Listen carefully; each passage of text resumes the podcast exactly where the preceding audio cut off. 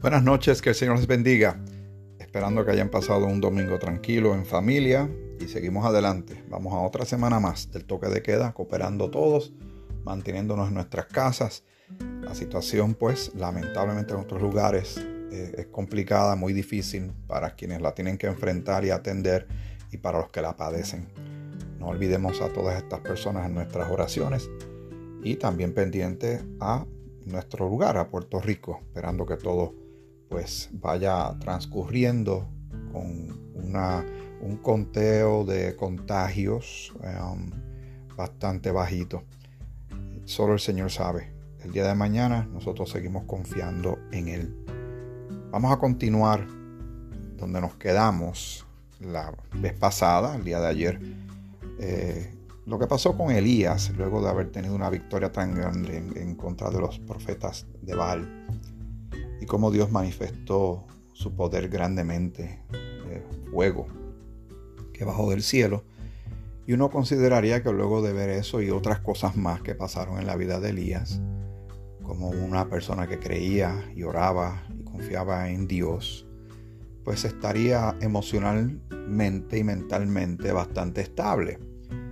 Pero antes de ir a lo que sucedió con él donde lo dejamos, ya mismo vamos a llegar allá, Quiero recordarles lo que sucedió con otro siervo del Señor muy reconocido y el rey David. El rey David, en una ocasión, él estuvo, eh, estaba en su casa, desde su lugar donde estaba habitando como rey, y vio a una mujer desnuda. El asunto no hubiese pasado a más si él simplemente se hubiese tornado y entraba a su casa y dejaba el asunto ahí. El asunto es que de ahí salió toda una conspiración, como una especie de tipo novela. Mandó a buscar a esta mujer, era casada, casada con un miembro del, ejército de David, que tenía su posición, estaban en medio de una guerra. Bueno, cuento largo corto, ya queda embarazada. Él está tratando, David, de tapar su error, de tratar de meter todo debajo de la alfombra para que nadie se entere del escándalo manda al hombre al frente de batalla, el hombre muere, mujer queda embarazada y entonces sucede eh, algo terrible cuando un profeta llega donde David y le deja saber eh, que Dios sabe sobre este pecado y todas sus consecuencias. La escritura dice en Galatas, en, una de sus, en uno de sus capítulos, que Dios no puede ser burlado, todo lo que el hombre siembra, eso segará. Si siembra para la carne, muerte. Si siembra para el espíritu, vida. David pues se encuentra en una situación muy eh, lamentable y fuerte luego de que se sabe esto.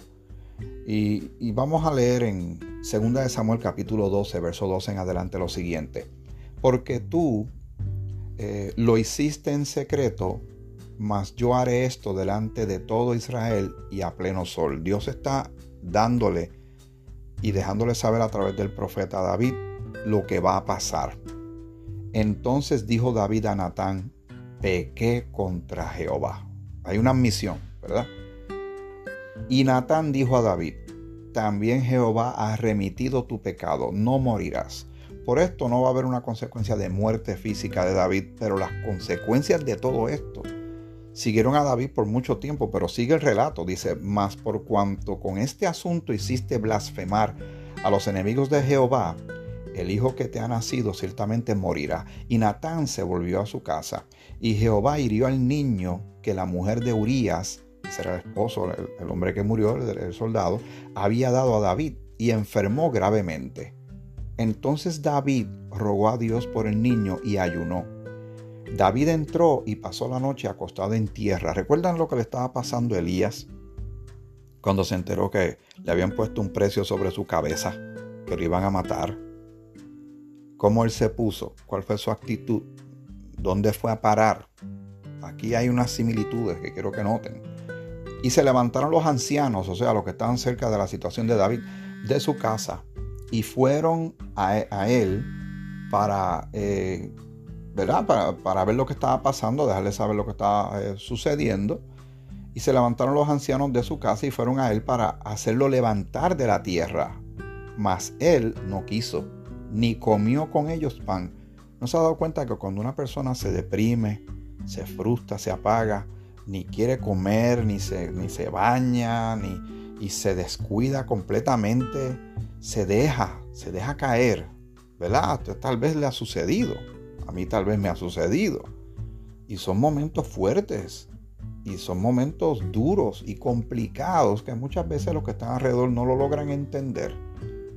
Y a veces se cree que porque uno tiene fe en el Señor y la tenemos, uno está exento de estas cosas. Esto puede pasar. Lo que uno no puede es quedarse en esa situación.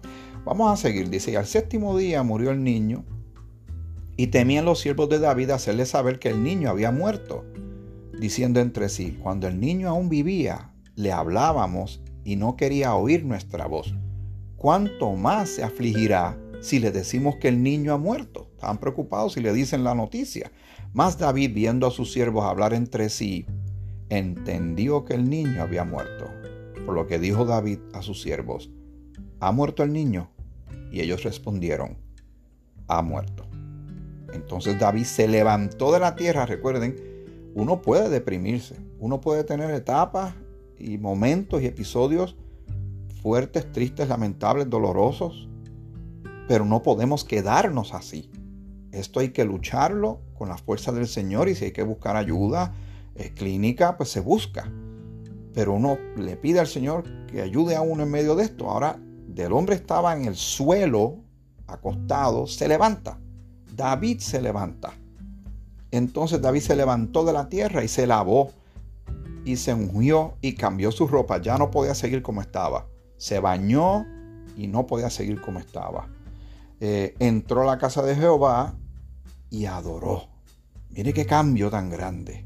Después vino a su casa y pidió y le pusieron pan y comió. Qué cambio tan grande hubo. las circunstancias, pues, el desenlace no fue el que quería David. El niño murió.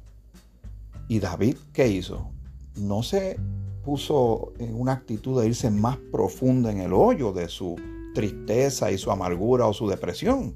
Llámele como le quería llamar. Él sabía que había que levantarse. Era un hombre que tenía una posición muy grande.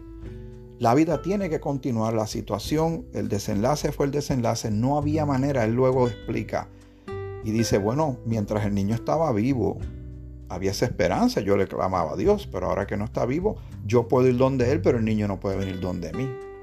Más o menos así, lo estoy parafraseando. Siga leyendo ese capítulo. Regresamos a la situación de Primera de Reyes, el capítulo 19 con Elías. Versículo 5. Y echándose debajo del enebro, se quedó dormido. Y aquí luego un ángel le tocó, o sea, Elías, y le dijo, levántate, come. ¿Qué hizo David? Se levantó. Después de adorar, ¿qué hizo? Comió, porque usted tiene que alimentarse. Uno no puede descuidarse, porque entonces van a venir otras consecuencias, no tan solo mentales y emocionales, sino físicas. El verso 6, entonces él miró y aquí a su cabecera una torta cocida sobre las ascuas. Uno se preguntará, ¿quién cocinó eso? Bueno, ¿quién es el que está trabajando con él ahora mismo? El Señor. Y una vasija de agua, y comió y bebió y volvió a dormirse. Uno puede estar en etapas de, depresión, pero hay que comer. Eventualmente hay que alimentarse para fortalecer, ayudar al cuerpo físico a hacer su parte. Lo mental, lo emocional, uno tiene que ponerle, meterle ganas, como dicen los mexicanos, pero realmente es una fe grande que tenemos que tener en el Señor. Uno puede tener episodios así, pero uno no debe quedarse así. Verso 7, y volviendo el ángel de Jehová la segunda vez, lo tocó diciendo, levántate y come otra vez, que se levantara y comiera, porque largo camino te resta. Y el verso 8 dice, se levantó pues y comió y bebió y fortalecido con aquella comida, caminó 40 días y 40 noches hasta Oreb, el monte de Dios. Parece que se alimentó bastante bien, porque mire que hay que tener mucha fuerza y mucha estamina y mucha alimentación para poder caminar todo eso. ¿Por qué? Porque la, la respuesta estaba en el versículo 7. Porque largo camino te resta. Tú que me estás escuchando esta hora, a ti y a mí nos queda largo camino. Todavía tenemos mucho que hacer. Sí, hay peligro, las noticias no son muy buenas, las noticias económicas se pondrán más complicadas. Lamento mucho la gran cantidad de personas que de momento, no porque su empresa está en crisis, su empresa tenía dinero, pero ahora al cerrar todo, mucha gente quedó cesanteada. Ahora no saben si los van a, regresar a sus trabajos o no. Algunos fueron despedidos. Y, y la situación económica va a ser fuerte. Pero también está la parte emocional de mucha gente asustada por el peligro que está como, en el aire, como que la muerte estuviera por ahí dando vueltas. Y eso ejerce una fuerza muy grande en la mente y el ánimo de las personas. Y uno puede, sí, de momento verse eh, no derrotado, porque no estamos derrotados, es que estamos en una fuerte batalla. Pero el Señor libre esa batalla por nosotros. Nosotros tenemos nuestra mirada puesta en el Señor.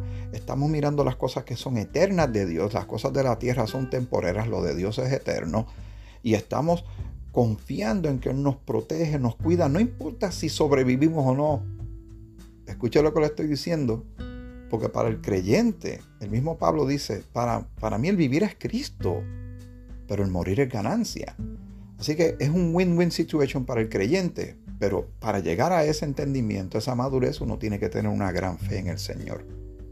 Miren lo que le pasó a Elías, miren lo que le pasó a David. Sí, se deprimieron. Sí, había una situación de angustia, de tristeza, pero hubo que levantarse hubo que comer, hubo que bañarse, hubo que prepararse y seguir porque largo camino nos resta. Vamos a dejarlo aquí. Ya comenzamos otra semana bajo este toque de queda. Seguiremos confiando en el Señor nuestro Dios. Que el Señor te bendiga, te bendiga mucho.